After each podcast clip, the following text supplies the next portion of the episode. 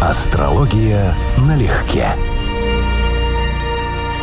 Привет, Константин. Здравствуй, Анечка. Друзья, привет. Всем здравствуйте. Нашла я на просторах сети потрясающего умельца на одном из эзотерических форумов. Смотри, что написал. Это лишь маленький кусочек. Мы с Эгрегором вдвоем замечательно живем. Мы такие с ним друзья, он мое второе я. Мы как братья с Эгрегором. Я зову его Егором. Ну а он, подчас дразня, бенефактором меня. Главное, помнишь сказки о силе Кастанеда, бенефактор, это же оттуда. Алаверды, незабвенному Карлосу. Ну, как ты понял, тема у нас эгрегор. Мы же до Ух ты. отпуска собирались Ух поговорить. Ты. Ну да, Ну интересная да. тема на самом деле. Ну давай для начала. В оккультных и всяких нетрадиционных религиозных движениях это душа вещи, ангел, ментальный конденсат, по-разному его называют, порождаемый мыслями и эмоциями людей и обретающий самостоятельное бытие. Но есть еще определение, которое мне нравится больше. Эгрегор — это энергоинформационная сущность, которая создается группой людей, имеющих общие интересы, цели и задачи, и способна воздействовать. Способная сущность, эгрегор, воздействовать на людей, членов этой группы, и не только. Ну и по разным параметрам они будут отличаться, там, по Мгм. тематике и так далее, и так далее. Ты согласен? Да, с последним абсолютно согласен. Давай тогда начнем с того, какой эгрегор нового пользователя принимает сразу, для какого нужны проверки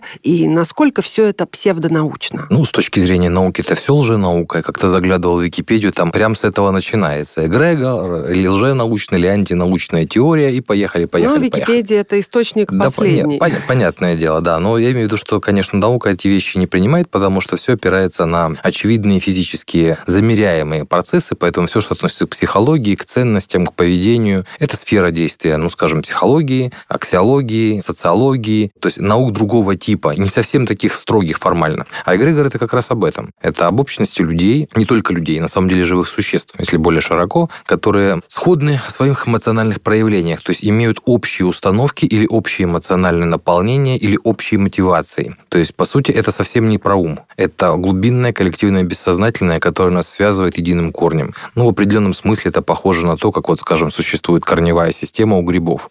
Грибы формально разные особи, но территория, которая контролируется одной грибницей, там чуть ли не гектары. То есть это буквально они все являются в определенном смысле родственниками, они из одного корня как бы растут. Вот здесь та же самая идея. У То есть- грибов есть эгрегор? Нет, считается, что для этого нужно иметь, ну, пусть а будет у грубо, красных мухоморов, будет- мне кажется, есть пусть эгрегор. будет грубо душу, да, вот в том смысле, что с эгрегором может взаимодействовать тот, у кого есть активное сознание. Оккультизм, эзотерика считает, что минералы, растения, если отнести грибы, конечно, к растениям, ибо это спорная тема, это все развивающееся сознание, то есть еще слишком базовое, они не активны полноценно. Но вот, скажем, животные вполне могут иметь эгрегор. Для них это вот эгрегор стаи, эгрегор толпы. У них это работает вот на таком уровне. У нас это более разноплановые штуки, их можно создавать самостоятельно, это прям отдельная тема. Мы от них зависим. У меня был как-то спор с одним это вообще редкое явление увидеть настоящего атеиста. Атеиста и материалиста. То есть человек, который действительно верит, что вот существует только материя и ничего другого. Но вот яркий пример для людей такого типа. Огромное количество социальных процессов, в том числе преступлений, в том числе вот войны, самые большие массовые преступления, вызваны не какими-то меркантильными моментами, не тем, что, грубо говоря, поножовщина, да, кто-то там схватил нож в пьяном состоянии. Нет, люди сражаются за идеи,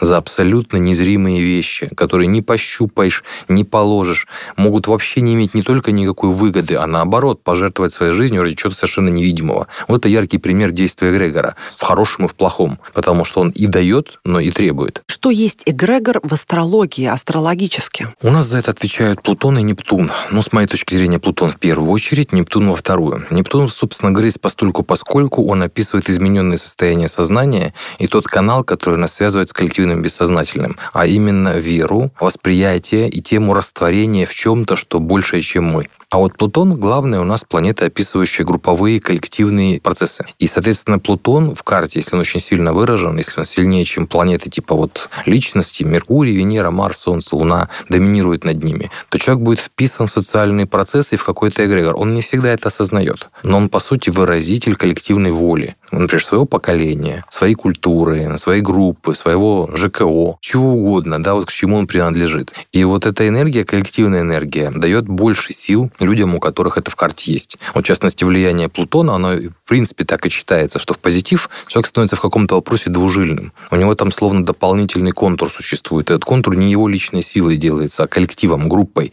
Даже если эта группа невидимая. Даже если это эгрегор на уровне «мои предки» или там «наша история». Вот патриотизм яркий пример тоже эгрегориального подключения. У каждого государства, даже у самого маленького, есть эгрегор. Это писал Даниил Андреев угу. в «Розе мира». Угу. Прям написано. Даже у Люксембурга есть свой эгрегор. Это одна из пелевинских излюбленных тем современный человек и эгрегоры разные. Угу. Скажи мне, как мы можем астрологически отследить эгрегор? Ну, понятно, если это какой-то принятый, самый масштабный, скажем, эгрегор денежный, угу. либо религиозный эгрегор. Угу, это, да. я полагаю, можно посмотреть проще. Но есть же микроэгрегоры. Вот, например, там эгрегор, ну, любого сообщества людей, по сути. Совершенно верно. И получается это как матрешка или как пирамида. Один уровень над другим и так далее, и так далее. И мы подвержены в той или иной мере влиянию каждого. Как же тогда можно в гороскопе вообще отследить, под каким мы ходим? Скорее, какого-то одного основного.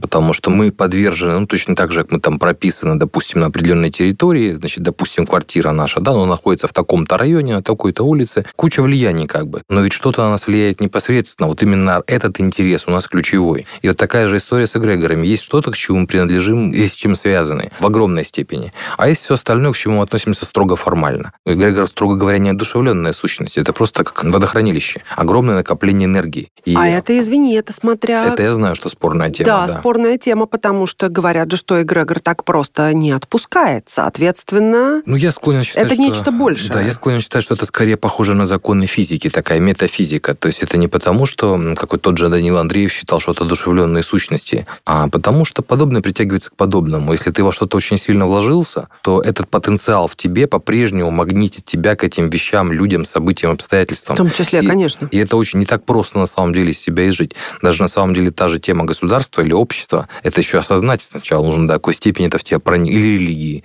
на которой ты родился на определенной территории. То есть до какой степени это в тебя проникает. Поэтому, да, это эгрегор какой-то, скажем, там, спортивной команды, которой ты принадлежишь человеку, может быть, например, намного важнее, чем страна, к которой он принадлежит. И примеров может быть сколько угодно. А может быть такое, что как в оккультизме. Эгрегор какого-то духовного пути, который даже словами не выразишь. Важнее, чем там семья, например да, тоже эгрегор, тоже небольшая. Вот наша общность, мы микроколлектив. По сути, большинство ритуалов-то социальных, они сводятся к тому, чтобы подпитывать эту коллективную энергию, вовлекать людей в эту коллективную энергию. И таким образом весь коллектив, как группа, может добиваться большего, чем отдельно взятый человек. Как тогда читать в гороскопе, что является просто интересом человека по жизни, а что относится уже к эгрегориальной его подключке? Я склонен считать, что это вопрос, как влияет на карту Плутон. Буквально как он вписывается в какие сферы жизни, какими аспектами и так далее. Для нас, вот ныне живущих, это крайне актуальная тема, потому что у нас на небе почти полстолетия держался аспект Плутона с Нептуном. То есть двух планет, которые прямо с этим связаны, был секстиль. И почти все рожденные, там, среднее поколение, до среднего возраста, чуть старше, чуть позже, они у себя в карте такой аспект имеют. Поэтому тема вот этого вот коллективного подключения не всегда осознанного. Для массы этих людей очень выражена. Ну, собственно говоря, мы это в интернете видим массово. Я имею в виду диванные аналитики, диванные войска, все резко становятся то вирусологами, то экспертами по спорту, то по искусству, то еще почему-нибудь. То есть буквально все оптом, коллективом, группой двигаются за определенной стрелкой, которую мы не видим. И вот научиться выходить из этого общества на самом деле тоже навык. Ну вот сопричастность непременно ли подключает к эгрегору и существует ли битва эгрегоров, как битва экстрасенсов? Например, эгрегор Инстаграма и эгрегор ТикТока. Нет, для тех людей, кто относится, так сказать, к верхнему интернету, наверное, да. Они, будучи проводниками этих сил, уже будут понимать, что это на самом деле конкурирующие организации, фирмы, потому что коммерческие интересы этих компаний и люди, которые подпитывают эти интересы своим присутствием, временем, силой, нервами, склоками в онлайне, они работают на эти эгрегоры, на компании, по сути дела. А они, естественно, конкурируют, потому что пространство ограничено. Но я думаю, что столкнуться с этим, как и положено, в эгрегорах только те, кто этим эгрегорам преданы в высшей степени, являются их выразителями, фактически лицом. Тогда вот эти будут конфликтовать. А для остальных, я думаю, это не принципиально. В какой степени, скажем, для меня важен Facebook Facebook. Ну, для меня, например, сейчас ни в какой. Он есть, да, как та же прописка, но я, там где-то у меня аккаунт был, я, правда, его забросил. Но это не принципиально. А вот, допустим, более очевидные вещи, чем глубже человек вписан в какой-то... Вот хороший пример спорт. Болельщики, спортивные команды. У них же нет личных интересов конфликтовать друг с другом. У них гораздо больше общего. Они там оба любят спорт, оба любят футбол, оба ходят на матчи. Но из-за того, что они болеют за команды, которые конкурируют, за то, что они вложили сюда уйму энергии, накачали это эмоционально на стадионах, они могут сцепиться физически. С религией абсолютно то же самое. Совершенно верно. Вот все, что ты сказал, казалось да. бы, должно объединять. Только это гораздо более емкие пузыри и более исторические, как сказать, длительные, да, то есть у них глубокие корни. Это не просто спортивная команда. И там... они накачаны до нельзя. Да, там кровь, Конечно. там смерти, там тысячи лет, это все максимально серьезно. Ну, просто абсолютная аналогия. Да, поэтому для эзотерика, для мистика лозунг «убей в себе государство» Летова, да, известный, он очень актуален, потому что до тех пор, пока ты не вышел из этих эгрегоров социальных, религиозных и так далее, ты не можешь быть подлинно свободен, ты не можешь смотреть на них со стороны ты являешься их частью, а они тобой как руками решают свои проблемы. То есть, по сути, взаимовыгодные такие симбиотические отношения. Мы им даем свою энергию за счет внимания и поведения, но эта энергия диктует нам, как жить, как реагировать, на что агриться, да, и так далее. Хорошо. Вне эгрегориальный человек может ли вообще существовать? Потому что так или иначе какие-то эгрегоры будут влиять. И сразу второй вопрос, как ты это в гороскопе увидишь, что ты не подвластен, например? Теоретически должен отвечать за это Уран, но это сейчас теория вопроса, вопроса, потому что если с Плутоном, Нептуном я абсолютно убежден, я эти примеры вижу систематически, то человек, который выламывается из таких шаблонов и принципиально не хочет быть как все, и у него это удастся, это сильное влияние Урана в карте. Но он все равно будет как минимум, пока жив, подключен к одному очень значимому, очень серьезному Грегору, глубинному, который старше, чем все религии, которые мы знаем. Кастнед это называл, хорошо, что с начала, человеческой формой. То есть эгрегор человека, человечества. То, что мы все, две руки, две ноги, определенная физиология, ограниченного времени, мы все люди, и это тоже общий эгрегор. И вот перестать быть человеком, в том числе биологически, это, конечно, вызов, до которого далеко не все в жизни доходят, и он не всем нужен. Прочитала, что отключиться от эгрегора можно исключительно перейдя в другой, равный по энергопотенциалу эгрегор. И только потом прекратится любой инфообмен между твоим исходным эгрегором и тобой. Ну, насколько нет. это, по-твоему, нет. звучит? Нет. нет, это точно ошибка. Либо просто заблуждение, да, либо введение в заблуждение, потому что это очень похоже на то, что если бы вы хотели слезть с одного наркотика, то пересесть на другой. Да, такая практика существует. Ну, в принципе, при, при так и лечат, да, да, очень часто. Но это не является исключительно единственным способом. Это один из вариантов. Выход из эгрегора подразумевает примерно такие же вещи. Ты просто из него выходишь, отказываясь подпитывать его энергией, отвлекаясь, переставая выполнять его задачи, то есть понижая сначала свой рейтинг вовлеченности, а потом, поскольку ты все меньше и меньше от него зависишь психологически, ты от него просто избавляешься. Я думаю, что многие люди, которые были чем-то чрезвычайно увлечены, прямо вот жили какими-то этими вещами и перестали. Ну, взрослых многие такие вещи проходили. Увлечения, может быть, музыкой, искусством, спортом, еще чем-то, то они знают, как это происходит. То есть буквально сначала ты погружаешься, увлекаешься в нептунианском стиле. Для тебя все это становится очень важным. Ты становишься выразителем этих идей, этих эмоций, хотя раньше ты их даже не понимал или не знал. Но выходишь из этого точно так же. То есть степень вовлеченности снижается, снижается, снижается, снижается. Да, но из сект так запросто не выходят. Но с сектами другая история, потому что там есть принуждение за счет людей. Они специально работают так, чтобы ты не мог уйти. Чтобы вход в рубль, а выход два. Потому если ты пытаешься выйти, то тебе просто будут мешать это делать. Но и психологически очень сложно выйти. Ну, это есть такое, но не у всех. Есть классика того, как загоняется человек в петлю психиатрическую или психотическую. Нужно внушить ему три мании характерных. У него должна быть мания сверхценной идеи. Вот, кстати, это прямое отношение к эгрегору. То есть я знаю что-то, чего не знают все остальные. Это чрезвычайно важная штука. Потом ему внушают идею манию величия, манию ценности. То есть поскольку ты приобщен к чему-то, к чему другие не понимают, ты особенный, ты избранный. Нео. Вот ты, ты нео, да, все. А после этого замкнуть петлю нужно последней мании. Ему внушают манию преследования. Это можно у тебя отобрать. Ты перестанешь быть избранным. Ты все это потеряешь, это ощущение, да? Потому что следят, охотятся, вокруг враги, черные силы, маги и так далее. Это все что угодно. Но заметь, первый пункт из названных тобой хорошо коррелирует с тем, что, как правило, у людей, попадающих в секту, ныряющих с головой в какое-то псевдоверное истинное учение, mm. обычно у них крайне низкая самооценка, и она компенсируется именно тем, что ты сказал, пусть я ничтожен для всего мира, бесполезен, но зато я приобщен вот здесь, и здесь я имею значение. Ну вот, все. Это группа риска потому что сразу легко ложится мания величия на те комплексы, которые были, и уже готова мания преследования, потому что, не дай бог, это отберут. Я только-только нашел себя. Я приобщился, я вошел в поток. Там, короче, синонимы, которые в разных угу, вещах разные, да? И все, человек боится вернуться в то состояние, которое на самом деле естественное для него. Просто ему надо было исправить свое отношение к миру. А эгрегор, да, его подпитывает, дает ему эту возможность, дает ощущение сопричастности, дает ощущение ценности, потому что ты именно за этим туда и шел. А кто-то другой с эгрегора получает вполне материальные блага. Всегда. Создание персонального эгрегора – очень интересная тема. Накачка индивидуального эгрегора – вещь абсолютно реальная. Используется она в оккультизме, ну, не совсем это чистая такая тема, будем говорить, это чистая магия и такая прикладная. Примерно так же, как используется в космонавтике запуск ракеты со второй-третьей ступенью. То есть, если мы хотим долететь дальше, да, то мы вынуждены, чтобы у нас была несущая конструкция, которая сначала поднимает две ступени, потом отрабатывает, но она вытолкнула следующие ступени, работает следующая, и только потом тот, ради кого все это было задумано, там космонавт в этом маленьком шарике с отработанными за спиной ступенями попадает в космос. То есть, по сути, это принцип толкача вот такой вот. И если мы говорим про шоу-бизнес, то там вообще все вот так и построено. Вот яркий пример, как работает в финансовом смысле индивидуальный эгрегор, взять там даже не шоу-бизнес, модельеров, например. Луи Виттон, пожалуйста. То есть накачали определенное количество ну, людей. Ну, то есть брендомания и логомания, да. это все это, об этом. Это чистый классический эгрегор. Люди добровольно носят на себе чужую рекламу, еще и платят за это. Задумайтесь на секундочку. Ради чего? Ради чувства сопричастности. А еще один мемас не видел, где начертана звезда определенная на асфальте и стишок-пирожок. Я думал, вы звезду чертили, чтобы принимать нас в октябрят, а тут у вас поинтереснее обряд.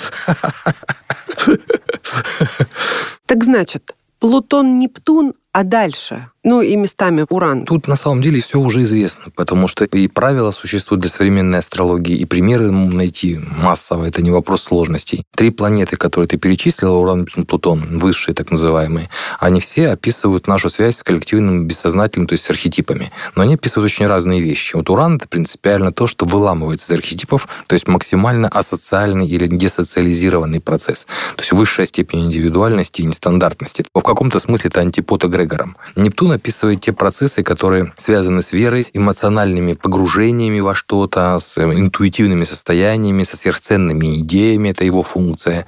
Поэтому вот он этот аспект эгрегоров описывает. А Плутон описывает активную действующую сторону эгрегоров, то есть массированную энергию коллективную. Поэтому, когда мы смотрим, скажем, влияние Плутона или Нептуна на карту, конкретные вопросы. Можем сразу сказать, через что или где, в какой сфере деятельности, или через какую психическую функцию у человека это будет проявляться. Например, у него Марс связан с Плутоном. То есть тема действия в его жизни, а если он будет эгрегориальным человеком, будет проходить через деятельность, через физическую деятельность. Ну, вот когда начинаются, допустим, там массовые беспорядки, все участвуют, да, но кто-то один первый бросит камень. Вот он выразит этот эгрегор, он станет той рукой, которая запустит коллективное поле. А в обычной жизни такой человек может быть совершенно обыкновенным, но эта групповая энергия его подогревает. Тут будет влияние, скажем, на Марс, например. Или он может оказаться жертвой, ну, при плохом аспекте, да, то есть жертвой групповой коллективной энергии.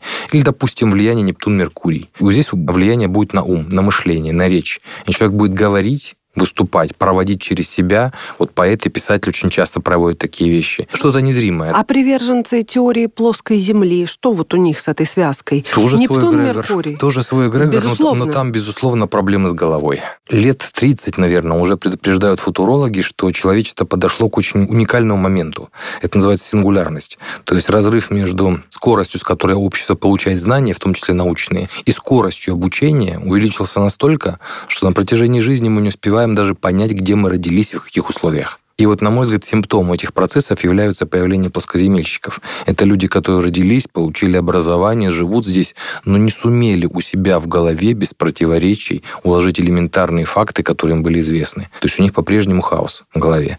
И эта тенденция, она будет только увеличиваться. Это касается и Земли, и медицины, многих вопросов актуальных, которые прям всех касаются, и многих других вещей. То есть по прогнозам, примерно к середине 21 века разрыв между, скажем, образованной частью населения и необразованной образованный станет просто качественным. И в том числе по моим прогнозам астрологическим. А это приведет к процессам, которые сейчас еще отсутствуют, но очень вероятны. Ну вот Андрей Новиков-Ланской, с которым я сравнительно недавно беседовала, культуролог, писатель, вот он сказал, что сейчас для него кажется наилучшим определение новое средневековье. Я с ним согласен. Я тоже. Новые темные века. Сейчас это только предвестники, предтечи. Вот он это замечает, я это замечаю, потому что нам это интересно, мы за этим следим. То есть это еще не превратилось в мейнстрим. А бунты против науки, нападения на университеты, обвинения во всем ученых, это нам еще предстоит, но это будет лет через 30. И, кстати говоря, чувство верующих... Совершенно верно. Это, сюда тоже, же. это тоже сюда же, да. Вся обидчивость, то, Да, что, да, да, помнишь, да, да. я называла эпохой обидчивости,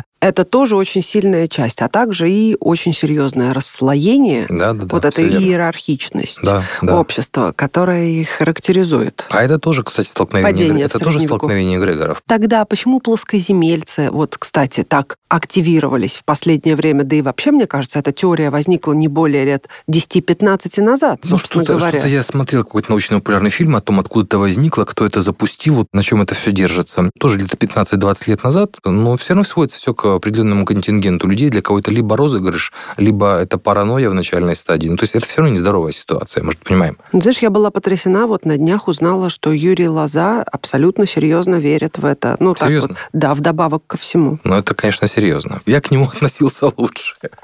Я тоже была потрясена. Еще раз, это первые ласточки того, что происходит. Так вот, кто программирует эгрегоры? Мы. А нет, должны быть высшие программисты. Религиозная философия, она считает, что эгрегоры вообще сущности существуют вне нас, до нас, до человечества, и они будут существовать и дальше. Эзотерическая астрология тоже так считает. Считается, что эгрегоры управляются звездами. И, по сути, это надчеловеческая энергия. Она просто у нас выглядит вот так. А по смыслу она вообще не наша. И мы как бы служим, на самом деле, высшим силам и внешним по отношению к Земле силам, если мы работаем с эгрегорами. То есть есть эгрегоры, это теоретически конкретных религий, звезды, которые там располагают к религиозности вообще, это реально существующий факт. Ахернар, например, религиозная звезда. Я просто думаю, что все-таки, если мы можем создавать на элементарном уровне, как, скажем, ячейку семьи, да, эгрегор, наш микроколлектив, наша комфортная ячеечка, нас двое, вот у нас есть семейные праздники, да, вот мы накачиваем определенную энергию нашу, то, по сути, это все создается вот нашей маленькой биологией. А потом возникают моменты, когда в больших эгрегорах более сильные люди, пользуясь тем, что они получили другой уровень подключки, начинают немножечко направлять эти эгрегоры по-своему. Если наше поколение, как я уже говорил, это Плутон, Нептун, Секстиль, то есть в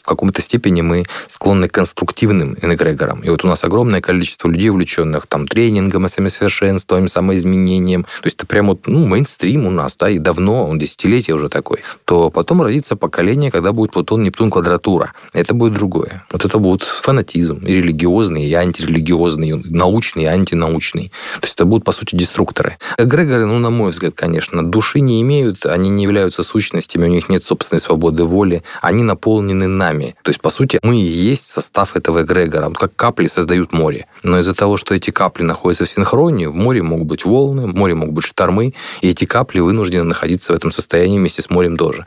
То есть это еще раз симбиотические отношения. Но, по сути, мы здесь источник происходящего, не эгрегор нам и командует.